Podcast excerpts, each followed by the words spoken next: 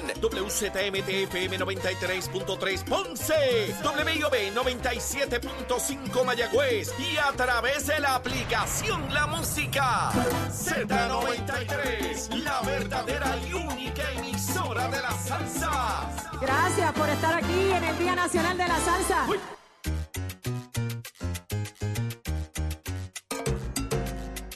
Puerto Rico. Bienvenidos a la conversación de Nación Z. Este que les habla el licenciado Eddie López.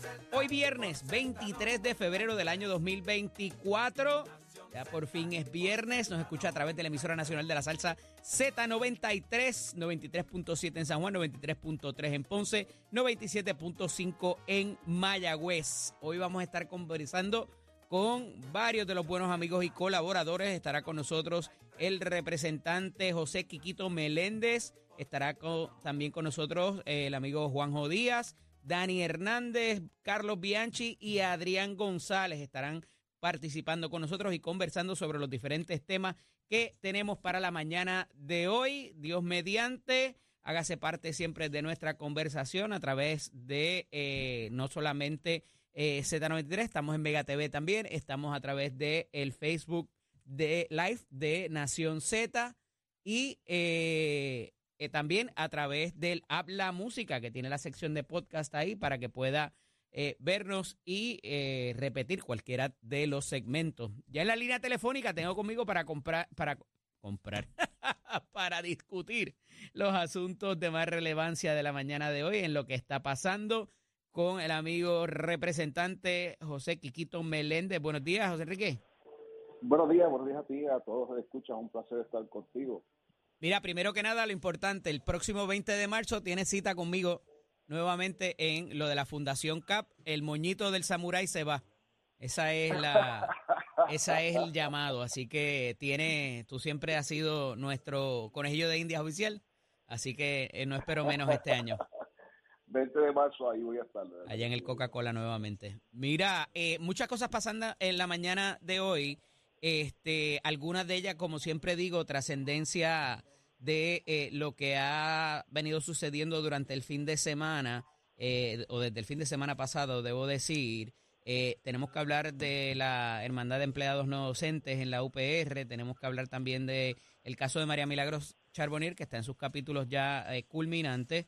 Y también eh, quería tomar en primera instancia una denuncia que hace el portavoz del Senado eh, hace unos días en el programa de televisión. eh, dice que pues si sacamos algunos proyectos del calendario, lo que quedan son felicitaciones, o sea, mociones para felicitar gente, eh, resoluciones para nombrar calles y que la producción legislativa, la productividad legislativa no está ahí. Eh, ayer yo tuve oportunidad de estar, estar bastante rato allá en el Capitolio en mis funciones y, de verdad que más allá del legislador, eso le ha, esas expresiones del senador Aponte Dalmau, portavoz de la mayoría en el Senado, ha sido muy, muy difícil de manejar para mucha gente que llevamos allí desempeñándonos por muchos años eh, de manera, eh, ¿verdad?, eficiente, productiva y, y, y con mucha responsabilidad. ¿Cómo lo ves?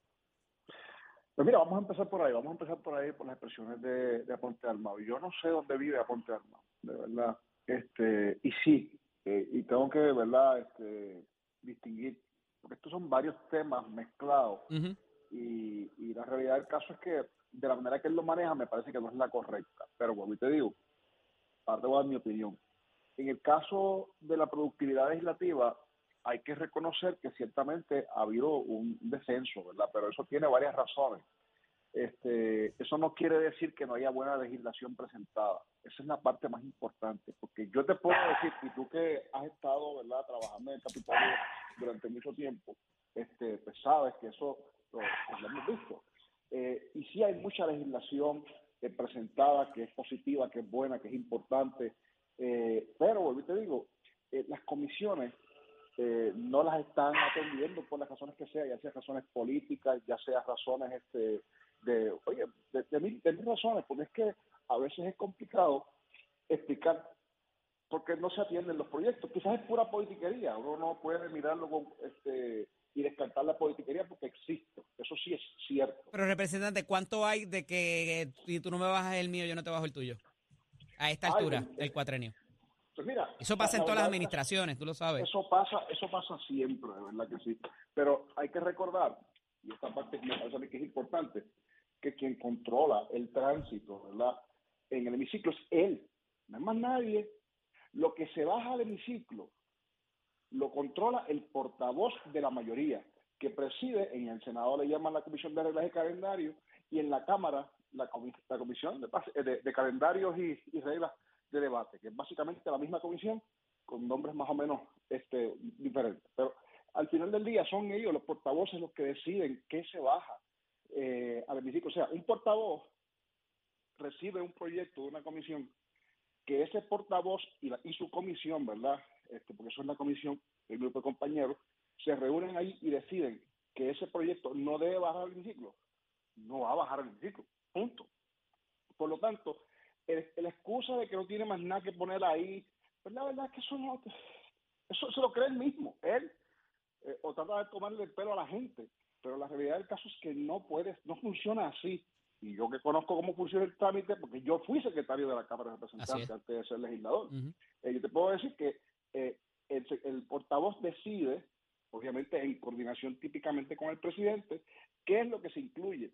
Y si lo que hay, y, oye, yo recuerdo, yo como secretario de la Cámara, me reunía constantemente con el presidente de la Cámara y con la portavoz en aquel momento, Miriam Ruiz, precisamente para eh, verificar qué legislación estaba pendiente, cómo estaba el trámite de las comisiones, y se hacían reuniones con los directores de comisiones constantemente para exigir a los directores de comisiones que entonces este, alimentaran la comisión de reglas de calendario, porque si las comisiones no producen trabajo, reglas de calendario tienen. Y representante, ahora hay mucha más tecnología, está más avanzada, inclusive la cuestión de los correos electrónicos, o sea, hay mucha más agilidad o debería haberla en las comisiones, eh, eh, eh, pero me parece que esto va un poco más allá, porque para ponerle contexto, el, el senador Aponte Dalmao ha estado presentando piezas legislativas para volver al, al legislador ciudadano, con lo cual hubo unos problemas en un momento dado y a pesar de que usted eh, nada más es unos cuantos añitos mayor que yo, vivió esa época también, eh, su señor padre estuvo allí cuando eso ocurrió también, eh, y, y, sabemos que esa irnos al otro extremo sin las medidas cautelares particulares en por legislación también pudiera tener los problemas. Una de las cosas, ¿verdad?, este, que, que, provocó, ¿verdad?, el cambio de legislador ciudadano al legislador tiempo completo era que entonces había muchos médicos y abogados que tenían sus oficinas en el Capitolio. Entonces, eh, cerraban básicamente sus consultorios o su oficina legal eh, en la calle, como se dice, ¿verdad? En, su oficina privada. Entonces atendían su, por ejemplo, eh, los casos, los abogados que veían casos criminales, pues entonces atendían a sus clientes en el Capitolio. Eso, eso pasaba, oye, pero no había un código de ética. Claro, eh, siempre se ha hablado de que después lo que provocó eso fue que a ponerle un sueldo eh, fijo y entonces ese sueldo ser, eh, obviamente, no, es que sea un sueldo, ¿verdad? extraordinario, pero que era un sueldo en ese momento, pues básicamente se iba, se veía un poquito agradable, pues eso provocó que mucha más gente aspirara, claro. eso se tiene que sumar la dieta y el carro pero durante la marcha el costo de vida en Puerto Rico fue subiendo, eh, el carro se desapareció, el celular se desapareció, las dietas desaparecieron, eh, todos los gastos desaparecieron, lo que queda es el sueldo. Ya el sueldo no es tan atractivo para traer entonces al Capitolio médicos, abogados, ingenieros, ¿verdad? ¿sabes? No, normalmente no es eso lo que están buscando, personas que, ¿verdad? Este, el mejor talento ya no está necesariamente en el Capitolio, según, ¿verdad? Algunas personas. Eh, y, y eso, porque es que crea unos retos económicos para la persona que está allí. Pues entonces siempre se pensó darle el espacio a, estas, a, los legisladores para que pudieran eh, de alguna manera generar algún grado de ingresos fuera. Pues la ley permite hasta un 33% eh, para que tú lo generes fuera, fuera de horas laborables, ¿verdad? Eh, pero eso no todo el mundo lo hace, eh, no todo el mundo tiene esa capacidad, pero entonces se, se ha, se ha tratado, el senador ha tratado de buscar la forma de establecer de que hay una baja productividad legislativa, este, porque él tiene una pelea con los compañeros de él, porque no sé, él entiende que no están a la altura, lo que sea, y lo que quiere es buscar la forma de penalizarlos, eh, y eso, pues, o quizá lo que está buscando son titulares, no es más nada. Porque aquí hay legisladores que hacen lo que sea por buscar un titular. Eh, no importa si la legislatura, si la legislación que proponen es buena o es mala, están buscando. Y acuérdate, en el caso de Aponte Dalmau, va por una primaria por acumulación, por primera vez, porque él no es por acumulación, es de distrito. Entonces, eso, eso produce que esta persona esté buscando. Pero ahí quería llegar, representante, porque eh, en, dentro de esa búsqueda de titulares, de ordinario se hacen estos sondeos o estos estudios de qué es lo que la gente quiere. Y la realidad es que hay una apatía, y la ha habido y se ha recrecido eh, desde cierto tiempo para acá contra el legislador, porque el legislador es un privilegiado y es el más cercano que está después del alcalde, porque el alcalde debería saber todo el mundo dónde almuerza, a qué iglesia va, a qué, dónde se recorta, dónde almuerza, todo lo demás. Pero el legislador, eh, hay manera de como que desquitarse con él porque está en el Capitolio, porque está en el mármol allí, eh, el gobernador, ¿verdad? Y, los secretarios de agencia pues no tienen ese contacto tan directo con la ciudadanía como lo debería tener el legislador cuando trabaja su distrito o, hace lo, que tiene que hacer, ¿verdad? Eh, y me parece que eso no importa, o sea, pudiera el legislador pagar por trabajar, pagar, sacar de, de su dinero personal para, para, ser legislador y como quiera la gente lo va a ver como un privilegiado y, y, como y, y, va a quejarse de, de, lo bien que está en comparación con el resto del pueblo. ¿Coincide? Oye, la, verdad es que sí, porque fíjate, eh, tengo que coincidir porque eh, la percepción es que el legislador está allí hartándose de billetes. Y de hecho, es, una cosa bien interesante porque hay, ¿verdad? Este, y mucha gente todavía piensa que tienen biombo, sirena, eh, alicates, este, eh, de, eh, la, ¿cómo se llama? La, la famosa dieta. Eh, hay gente que no se ha enterado. de, ah, los teléfonos también, exacto. no, no, ¿te acuerdas que había un cheque de telégrafo? Que se eliminó en algún momento en, en, los años 90, este telégrafo se había, se había, eliminado en Puerto Rico hace muchísimos años, ¿verdad? pero seguía cobrando el telégrafo. Este, claro, en la legislatura han habido excesos y eso pues ha, calado en la mente de la gente, eh, pero ya el legislador, y de hecho yo conozco legisladores que eh, llegaron a la legislatura pensando que los emolumentos, ¿verdad? Los sueldos, el sueldo y, los beneficios eran sustanciales cuando se, cuando llegaron ahí se dieron cuenta que no lo era y estaban como que bueno, eh, digo y esto no es secreto en la en la legislatura del 2013 hubo casi 16 de los representantes que de los legisladores que terminaron en quiebra porque no podían cumplir con sus obligaciones y, poder, eh, eh, ¿verdad?, eh, con, lo que se ganaban. Porque también esto tiene, y lo he dicho, tiene cierta hipocresía, representante, porque la misma persona que se queja de que el legislador es un privilegiado, esa es la primera persona que va a pedir la caja de bola para el torneo de softball, a pedir la, caja de agua para los niños de, de las pequeñas ligas y todo esto lo demás, ¿verdad? y el legislador saca de su dinero y eso no la gente no lo sabe eh, para, para cumplir con esos propósitos y hay de ti si no lo hace. Ah, no, te, buscas un lío porque sabes, no, que no, mire, yo fui donde el legislador tal y no me dio nada, no me dio un peso, pero es que no hay chavo. eso no hay barril y barrilito como había antes. Antes había barril, el barril era para obra social, es permanente, y el barrilito para obra, ¿verdad?, más social, que se podía, este, que era, era más este, directo al individuo pero eso no existe ya. Pero, representante, reconociendo esa apatía de la, de la, de la ciudadanía, eh, el, el, senador eh, Aponte Dalmau va a ganar un voto haciendo esto para con los legisladores, porque las veces que se han quitado eh, cosas, como pasó en el 2013 también, no nadie reconoció nada. ni lo vieron mejor, ni lo vieron como desprendido. Correcto, o sea, no va a cambiar la percepción legislativa eh, de, lo que piensa lo que piensa el pueblo de un legislador. Eh, no importa la legislación que se apruebe o lo que busque la forma de decir el modelo económico, los, parlamentos, ¿verdad? Y esto no es un asunto exclusivo de Puerto Rico. es cierto, es verdad, es verdad. es verdad. Todos los parlamentos en el planeta y todas las legislaturas estatales en los estados la gente los odia, eso es normal. E, eso ahora, it comes with the territory, como dicen por ahí, ¿verdad? pero, pero, pero sí, eh, siempre es un hecho político lo que está ocurriendo. De hecho, eh, a diferencia de otras legislaturas, la de Puerto Rico es una de las mejores pagas. Eso hay que reconocerlo, aun cuando, este, ¿verdad? ¿Cómo se dice? Aun cuando no, es, no tiene los, los, los beneficios que tenía, sigue siendo una de las mejores pagas eh, en comparación con la de los estados. Claro, si se mira el Parlamento de la República Dominicana, pues que, está, digo República Dominicana porque está cerca aquí al ladito, cerquita.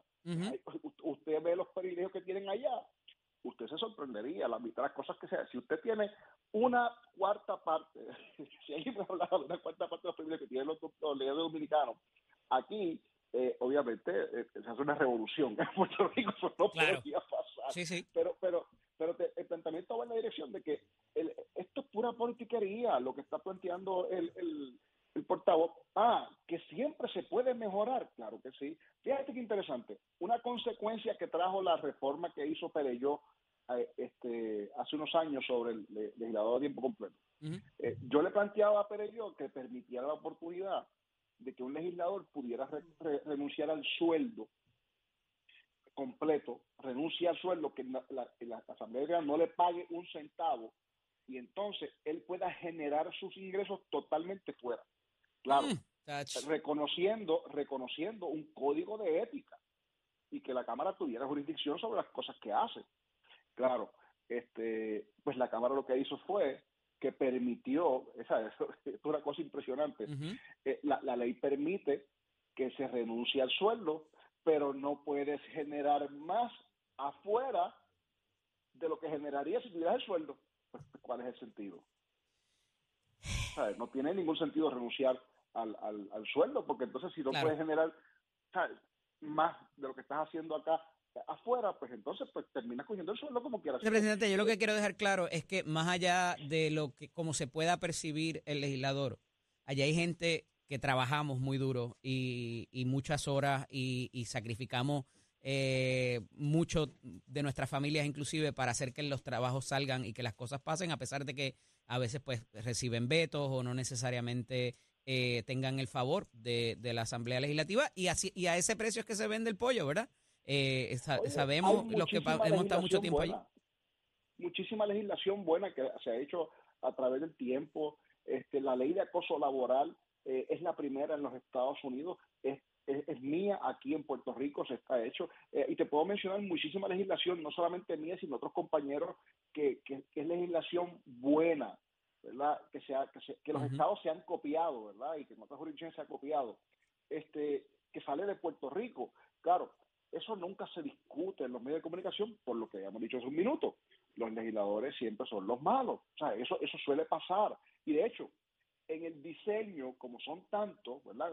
Aquí, aquí somos 27 senadores y 51 representantes, eh, siempre va a haber uno que está metido en problemas. Y ese es el retrato público de todos los demás. Y eso va a ocurrir. Eso, oye, uno tiene que aprender a con eso, pero eso es la verdad. Pero han habido cuatro años que hay más de uno. Ah, bueno, eso, eso, tú sabes que yo digo uno por efectos del ejemplo, ¿verdad? Pero, pero siempre va a haber más de uno, eso siempre pasa. Eh, y oye, no tiene que ver con partidos, porque hemos visto que en cualquier partido sale uno que, que tú sabes. Sí, sí. Pero nosotros tuvimos que esforzar un par el cuadrillo pasado. Sí, sí. Mira, y, y, y consono con eso, vamos a hablar de derecho penal un poquito, que yo creo que su señoría sabe algo de eso también. Este, y es que hay, bueno, vamos a hablar primero del proyecto pendiente que hay, eh, porque eh, en mi conversación con gente más allá de, de, de, los compañeros abogados o de la gente que, que conoce de legislación, eh, todo el mundo habla de que ahora, ah, de cierto tiempo para acá, y verdad, con las ocurrencias después de la pandemia de la visibilidad, que lo decía aquí ahorita Cieny Rodríguez, secretaria de la familia, eh, había muchas cosas. Una vez alguien tiene las pepitas de denunciar algo, van a venir tres, cuatro personas más detrás hacerlo también, eh, porque tenían miedo y dicen, mira, pues esa persona no le fue tan mal denunciando lo que le pasaba, denunciando injusticias particularmente. y pues para propósitos de, de muchas cosas que pasan en el país, se ve el sistema de justicia como que a veces le da un break a una gente y a otras no.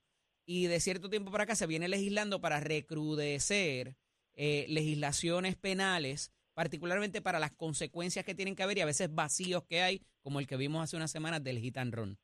Y sin embargo, eh, el último ejemplo que tenemos es al contrario, flexibilizar por una razón particular eh, una, un tipo de modo de, extinguir pena, que es el caso de, la, de las mujeres que van a la cárcel, ¿verdad? Eh, y que si están embarazadas deberían dársele un break y tener restricción domiciliaria. Eso pudiera tener unas consecuencias o, o mal utilizarse, representante también en ciertas instancias, para que, oh, espérate, voy para la cárcel, déjame hacer los asuntos, como dice Leo, este, y entonces me voy para mi casa y estoy en mi casa allí, aunque esté, aunque no pueda salir con grillete o lo que sea, este, pero hay una medida a esos efectos recientemente presentada, eh, ya pasó el crisol del Senado ayer, me parece, eh, yendo hacia esos propósitos, a diferencia de otras, otros estatutos que se vuelven más restrictivos para eh, que las acciones tengan consecuencias al final del día. Mira, es, interesantísimo, ¿verdad? Yo no he tenido la oportunidad de ver el proyecto per se, pero cuando vino vi la noticia, me parece a mí que eh, está interesante la propuesta. No te voy a decir, pero me, me parece interesante y yo que creo, ¿verdad? Eh, Tommy, Vargas Pidot y me parece que hay otro. Y Joan, Rodríguez, y Joan Rodríguez Bebé, correcto. Este, pero la propuesta está de lo más interesante, pero sí, lo primero que me saltó, ¿verdad? Rápidamente, y esto, oye, uno habiendo, habiendo participado, habiendo estado en la práctica privada profesional uh tiempo la calle, la calle. Las cosas que pasan en la calle, tú sabes, eso que tú acabas de decir fue lo primero que se te ocurrió. Yo, esto, eh, por aquí es que va, oye, porque tú puedes tener la mejor intención del mundo y me vuelvo y te digo, yo no, no, no, he visto el proyecto, no sé cuáles son las circunstancias, ¿verdad? Pero eh, sin, sin haber visto el proyecto, uno pensaría que, la, que eso podría provocar lo que tú acabas de mencionar, de que una persona que, eh, o una fémina, ¿verdad? Una mujer, ¿verdad? Que esté, este, eh, que va a enfrentar un proceso criminal en alguna etapa, ¿verdad? Adelantada del proceso, empieza a hacer las gestiones particulares para quedar embarazada. Vamos a hablar claro. Entonces, para cuando tenga que comenzar el proceso de cumplir su sentencia, lo que hace, mm, espérate, este, termina en, acá en, eh, en su casa por un tiene nueve meses más, ¿verdad? Ahí para estar en, su casa, o el periodo que sea. Eh, oye, me parece que es una, el, el principio, ¿verdad? Suena, ¿verdad? No, no tengo, no, no he visto el proyecto, pero me parece a mí que eh, es absolutamente razonable pensar que una persona que está en estado de embarazo eh, ciertamente va a estar mejor en su casa. Eh, claro, a eso hay que añadirle también la, posibilidad de, las visitas médicas. Ok, una persona que está eh, bajo arresto domiciliario y tiene un dolor de momento y sale de allí y se va para el médico, para el hospital, eso está bien Yo no lo sé, tengo que ver el proyecto, pero tiene unas consecuencias. Este, ¿qué, qué, cómo, ¿Cómo se va a garantizar ese, ese ¿verdad? Ese arresto, dependiendo, ¿verdad? Este, o, esa, esa, custodia, ¿verdad? En su casa, eh, eh, en una situación donde una, una, una, persona embarazada ciertamente tiene que estar este, consistentemente yendo a los médicos y velando por el cuidado. Claro, libera al Estado, la pura pregunta que hay que hacerse es, eso libera al Estado de la responsabilidad de estar pendiente el Estado de ese, de ese ciudadano, de esa persona que está cumpliendo. Yo no lo sé, pero te digo, yo creo que hay, que, hay muchas preguntas que me, me surgen, pero en principio te confieso que me parece a mí una, una medida de avanzada interesante que vale la pena este explorarla.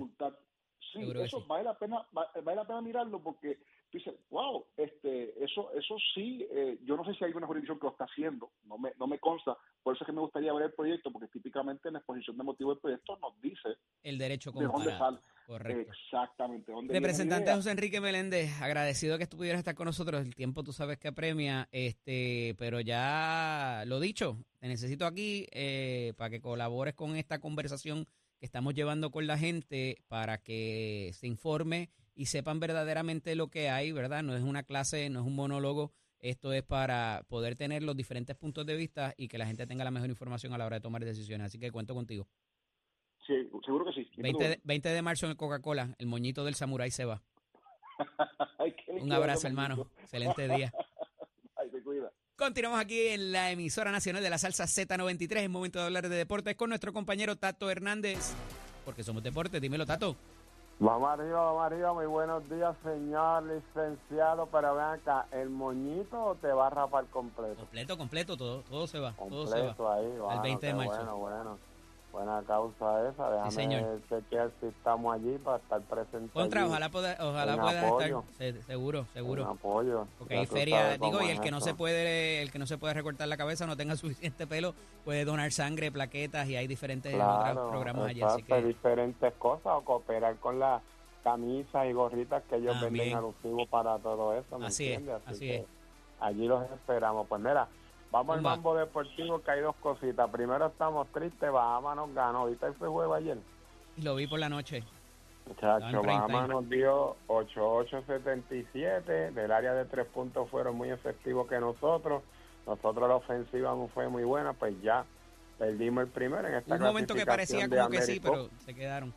Sí, pero nos quedamos ahí sin hacer. Obviamente, no podemos tener excusa, nos ganaron, pero ese no es el equipo 100% de nosotros, eso es como el equipo pero sé que tenemos, porque acuérdate que todos los otros están en grandes compromisos, pero nada, ahora hay que hacer el ajuste para ir a Bahamas y ganarle, porque no nos podemos quedar cortos en este clasificatorio AmeriCup 2025, así que ahí vamos a hacer el trabajo, que yo sé que los muchachos lo van a lograr. Y por otro lado, hablando de baloncesto, me multado a mi pana Ángel Rodríguez por emitir unos comentarios contra la liga. Esto sale en la información de los amigos de la guerra del BCN, donde Ángel parece que hizo unos comentarios. Voy a citar cómo está el comunicado. Baloncesto Superior Nacional multar al armador Ángel Rodríguez por 500 tras emitir comentarios sobre la credibilidad de la liga respecto al tope salarial. Ese es un problema ya que yo creo que se debió quedar como quien dice en la cocina. Ellos batallarlos allá, pero ustedes saben que Ángel es muy explosivo y todo lo suelta por ahí, pues mira, ahí se buscó esa multitud hombre, pero él también tiene derecho a, hacer sus expresiones, a hacer sus comentarios, así que espero que le vaya bien, aunque lo más seguro ya ayer dice, eso yo lo pago.